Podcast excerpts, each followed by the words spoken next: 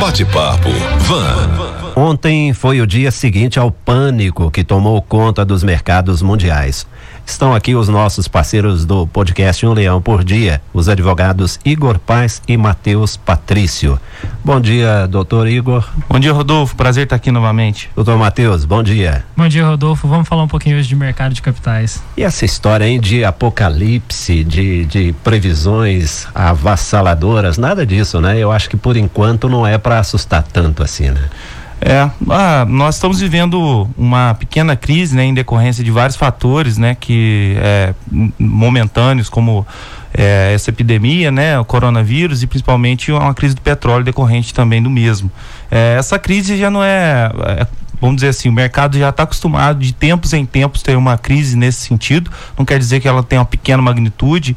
É, a última vez que nós tivemos uma redução tão grande assim, uma queda tão grande assim no mercado, é, que agora atingiu cerca de 10 a 12%, né? É, recentemente, né? No caso da Bovespa.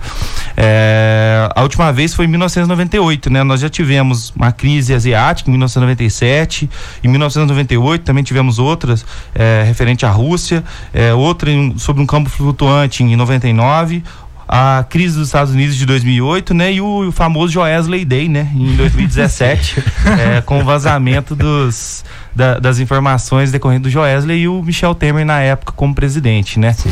Então, é, não que, nós, que seja bom para o mercado, mas nós já estamos acostumados a passar por esse tipo de coisa e sofrer alguns lapsos de, é, é, de subida após é, uma queda grave uhum. assim doutor Matheus, não dá para dizer que é uma marolinha, como já foi dito em outras ocasiões e em outro cenário, né? Hum. Mas é preocupante, não é? Qual é a sua leitura sobre isso que está acontecendo agora? Bom, então, com relação à preocupação, eu acredito que a gente deveria ficar um pouco mais tranquilo agora, nesse momento, já que a bolsa já se regulou.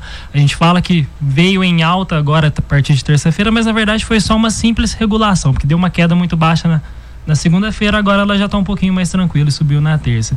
Isso tudo vem em decorrência, conforme o Igor mencionou aqui, sobre essa crise do petróleo. Essa crise do petróleo vem em decorrência do novo coronavírus, que gerou uma, uma falta de demanda com relação a componentes e petróleo. Óbvio que ali a Arábia Saudita, que faz parte da OPEP, junto com a Rússia, que são os dois os maiores produtores de petróleo e exportadores de petróleo do mundo, tentaram fazer um acordo para poder é, sanar esse problema o mais rápido possível. A Arábia Saudita ela propôs uma redução no preço do, do barril de petróleo. A Rússia disse que não, sei lá por quê. Acho que isso daí é só uma queda de braço entre dois dos homens mais poderosos do mundo, né? O príncipe da Arábia Saudita e o Vladimir Putin. A Arábia Saudita, ah, então, é assim, a gente não vai abaixar o preço, então eu abaixo sozinho aqui. E aí inundou o mercado inteiro com, com o barril de petróleo deles. É, as ações da Petrobras foram lá embaixo, porque quanto mais petróleo da Arábia Saudita tem no mercado, menos tem da Petrobras e o Brasil exporta menos. A bolsa foi lá embaixo. Então agora que está começando a se regular, e eu acredito que a Arábia Saudita também não vai ter culhão para conseguir manter esse preço lá embaixo. Então logo logo eles vão aumentar o preço de novo e isso daí vai, vai melhorar. Mas é assim, tipo, não é uma marolinha, mas é um baita tsunami que veio de uma vez e já está indo embora. Mas a Petrobras já deu uma recuperada boa ontem. Já, né? já deu uma certo. recuperada. Bom, então tem tudo a ver com o novo coronavírus e crise do petróleo, é isso, né? Isso. Com certeza. Bom, e nós com isso? O que acontece com a gente que está aqui no interior, aqui em Varginha, observando toda essa movimentação, a gente é lógico é afetado por isso. Sim, só para nós entendermos um pouco o contexto, né? É, o coronavírus é um, é um ele está sendo tratado como algo muito preocupante está refletindo aqui para o nosso interior, por quê? Bom, hoje, confirmados, nós temos 121.206 casos, né? Mortes, 4.369, assim, no mundo todo é, 66 mil recuperados e 80 mil casos ainda. É, no Brasil, nós temos 34 casos confirmados hoje apenas e 893 suspeitos, sendo que ainda teve 700 pessoas, 780 pessoas que já foram descartados os casos. Então, é, basicamente, né, o foco maior, né, que nós temos 80 mil casos só na China É, Yuan nem se fala, é o, o, foco. E a China, hoje, no mundo, é o maior importador e exportador de matéria-prima, é, de, de, de, bens, né? De componentes, né? Em exportação, e maior importador de, de matéria-prima também, inclusive do Brasil e de diversos outros países. Isso reflete imediatamente nas negociações que nós temos hoje aqui no, no, no interior. Hoje no interior, nós temos, é, como nós estamos muito no ambiente de agronegócio, nós temos uma vantagem com o dólar em alta para nós o café ele não sofreu um abalo muito grande, muito pelo contrário. A época da alta do dólar se uniu a uma baixa produção de café momentânea por causa do excesso de chuvas. E isso ocorreu não só é, em diversas regiões do país, né? E isso ocasionou uma alta. Então todo mundo que está exportando está dando pulos de alegria certo? Essa uhum. alta do dólar foi favorável, é, porém, para outros setores, vou dar um exemplo de clientes meus que atuam e prestam serviços por exemplo, é, de montagem de componentes, materiais eletrônicos, né? Aqui dentro do estado de Minas Gerais, eles estão tendo prejuízo é por não estar conseguindo construir as suas máquinas, porque a maioria dos componentes, vamos assim, tem um cliente meu que utiliza 30% dos componentes das máquinas deles é, de produtos chineses e ele basicamente não está conseguindo importar. A LG anunciou recentemente que é, interrompeu algumas operações pelo simples fato de não estar tá conseguindo construir os é, aparelhos. Deu porque... férias coletivas para vários dos funcionários. Exatamente. O, o, o, volume de importação que o Brasil traz à China é gigantesco. E isso abala diretamente a produção e, consequentemente, abala o trabalho, porque ah, se eu não consigo produzir, não consigo vender, eu tenho que demitir.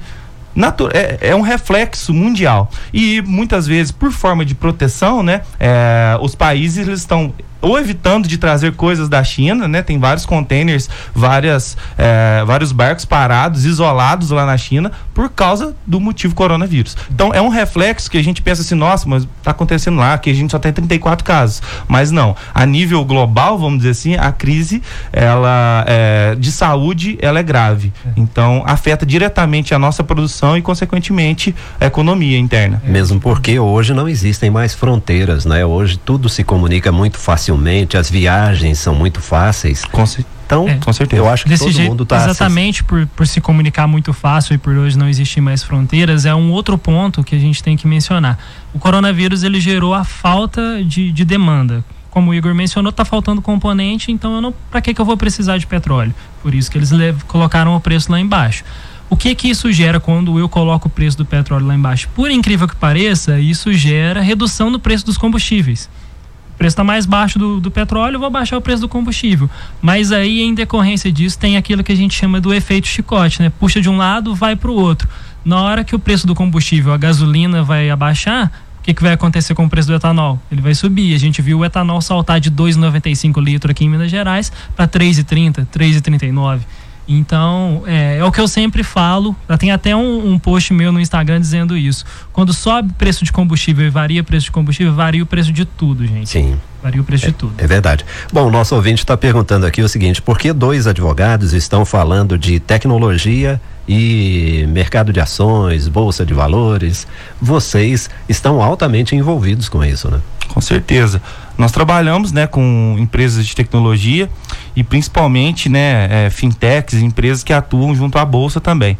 É, além de a gente trabalhar no setor de investimentos. Hoje a gente trabalha no setor de investimentos né, é, voltado para investimentos em empresas. E até esse setor, né, investimento de empresas, investimentos em empresas de tecnologias, teve uma interrupção né, por causa disso. Sofre um abalo direto como nós trabalhamos com muitas fintechs, a gente viu é, um avanço muito grande das pessoas comuns investirem na bolsa, né? Exatamente. E a gente falando em bolsa, é, no, nós temos ter ciência que a maioria das pessoas, né, hoje no Brasil, nós temos nem 2% da, da população investindo em ações no Brasil. É muito pouco. Os investimentos por meio de aplicativos, né, e esses fintechs, né, que, que é os, são os nossos clientes, possibilitaram pessoas que às vezes não têm tanto conhecimento para investimento investirem. Isso ocasionou o quê? Muitos prejuízos recentemente né? Então nós estamos recebendo muitas informações. Nossa, o que, que é circuit breaker, né? Que você me perguntou. Vamos circuit breaker. sobre isso daqui a pouco. É, né? é, é, muitas perguntas chegam assim para mim pelo simples fato de algum desconhecimento, né? De como funciona, como se opera, pela facilidade que a tecnologia tem proporcionado. Nós trabalhamos no setor empresarial que atua diretamente com isso. Obviamente, nós não somos economistas, tá? É, é, é eu tenho certeza que vários economistas têm opiniões divergentes, nós estamos tendo uma opinião diretamente de mercado sobre o que está acontecendo com os nossos clientes, né? No, é, e principalmente com o que tem chegado de informação pelas mídias pela gente. Exatamente como o Igor mencionou, a gente tem, nós temos vários clientes que trabalham com importação e exportação. Quando a gente trabalha com esses dois tipos de, de questão que envolvem o mercado internacional, a gente tem que estar tá ligado no que está acontecendo para poder proteger os interesses deles. O doutor Igor falava há pouco o seguinte, que a tecnologia levou então as pessoas a investirem na bolsa. E aí acontece aquela expressão circuit breaker que andou uhum. assustando quem não conhece o assunto, né? Vamos falar um pouquinho sobre isso? Sim. Bom, o circuit breaker é uma ferramenta né, que a bolsa tem é, para interromper um momento de queda muito abrupta, certo? Existe uma regra, né, que é a B3, né? É, estabelece dentro do Brasil, a Bovespa estabelece que quando ocorre uma queda de até 10% é, das ações, né, de maneira geral, que ocorre uma queda na bolsa de até 10%, eles fazem uma interrupção de 30 minutos para que as, as, as, a queda seja interrompida e o mercado se regule novamente. Caso, após 30 minutos de interrupção, isso não é, aconteça, ou seja, interrupção não aconteça, eles fazem uma interrupção de mais é, uma hora se essa queda atingir 15%.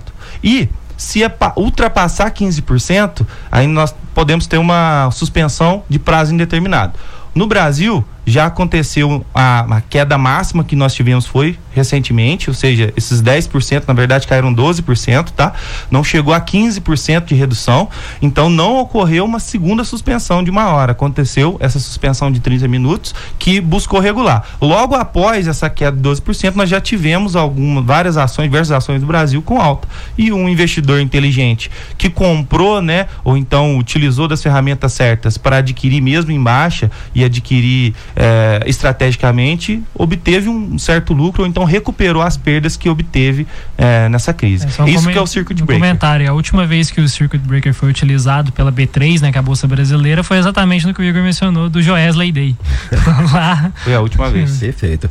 Bom, e aí a gente sabe que o mercado de ações é um cenário de risco, né? Investir em ações é uma operação de risco. O que diz a lei nesse cenário? Como é que a justiça protege as pessoas? Bom, eventualmente, aí, já que você está, como a gente mencionou mais cedo, as pessoas elas estão investindo mais na bolsa através de aplicativos como Warren ou então essas XP Investimentos, empresas que são corretoras de valores que agora estão investindo. Qualquer pessoa normal pode investir na bolsa. Muitas pessoas até que investem valores menores estão tendo prejuízos, né? A gente coloca lá, por exemplo, é, o, o Breno, amigo nosso aqui, ele estava postando esses dias para trás no Instagram o prejuízo que ele teve. Ou seja, um empreendedor aqui de Varginha, normal, que está ali tentando é, conseguir um, um, valor na bolsa, acabou tendo um, um leve prejuízo no, com esse problema. Se você tem um leve prejuízo na bolsa, eu acredito que não tenha muito problema, muita coisa que você eventualmente possa fazer, a não ser ficar tranquilo e depois vender de novo essas ações, não vender na hora que está em baixa, comprar ficar tranquilo, a lei é exatamente. É, você, você tem prejuízos, não tem o que dizer. Se você está trabalhando com renda variável, meu amigo, você vai acabar é. sofrendo um problema. É, risco, importante é, risco. é risco. É importante dizer que é, nós, nós, atuamos muito com o mercado de risco, né? Quando a gente fala de investimentos, quando você vai investir em qualquer tipo de investimento, né? É, quando você passa a investir em empresas, você investe em especulação. Infelizmente é assim. Ou a especulação de que o coronavírus isso, ou a especulação de que o dólar é aquilo, uma especulação governamental. Então, alguma coisa que o presidente fala, o Trump fala, ou então o Putin fala, tudo influencia no mercado para subir e descer. E quem não é treinado, não, quem não, não, não, não se desempenha bem com esse tipo de mercado, acaba se assustando e tendo perdas muito grandes. A legislação em si, ela é uma legislação muito específica específica que regula uh, o mercado de capitais. É, são tantas as, as, normas que o CVM, né, a Câmara de Valores Imobiliários, estabelece para tipos de ações e, e, que não existe um tipo de proteção assim. O que existe é um, é um tipo de proteção ao, ao investidor, no caso de investimento em fundos imobiliários, né, tem certos tipos de garantias para evitar fraudes, não para evitar a volatilidade do mercado. O mercado é volátil naturalmente. Se você não gosta de um mercado tradicional, capital invista em mercados físicos, invista em imóveis, invista em rendas é, fixas, não invista em mercado variável. É, agora, é, o, o, que o Brasil está tentando fazer, o que a legislação está tentando buscar, é que o Brasil não tem uma legislação sanitária para lidar, por exemplo, com as crises pandêmicas igual ao coronavírus. Então, estão sendo cotados alguns projetos, já tem uns aprovados, para tentar proteger mais e, e vamos dizer, cuidar para que não se espalhe essa, essa, essa crise de saúde e que isso não abale diretamente o mercado e traga mais volatilidade, volatilidade ainda para o nosso mercado de capitais. Ouvi uma tia dizer ontem o seguinte: que a segurança vai para a poupança.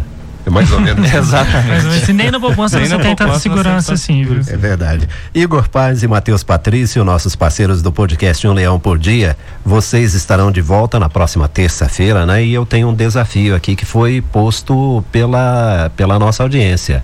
Falar de registro de marcas e patentes, é possível? Com certeza. Ah. Semana que vem? Com certeza. Perfeito. Na próxima terça vocês estarão de volta. Agradeço muito pela presença. Bom dia. Eu que agradeço. Um abraço, gente. Um abraço, pessoal. Até a próxima.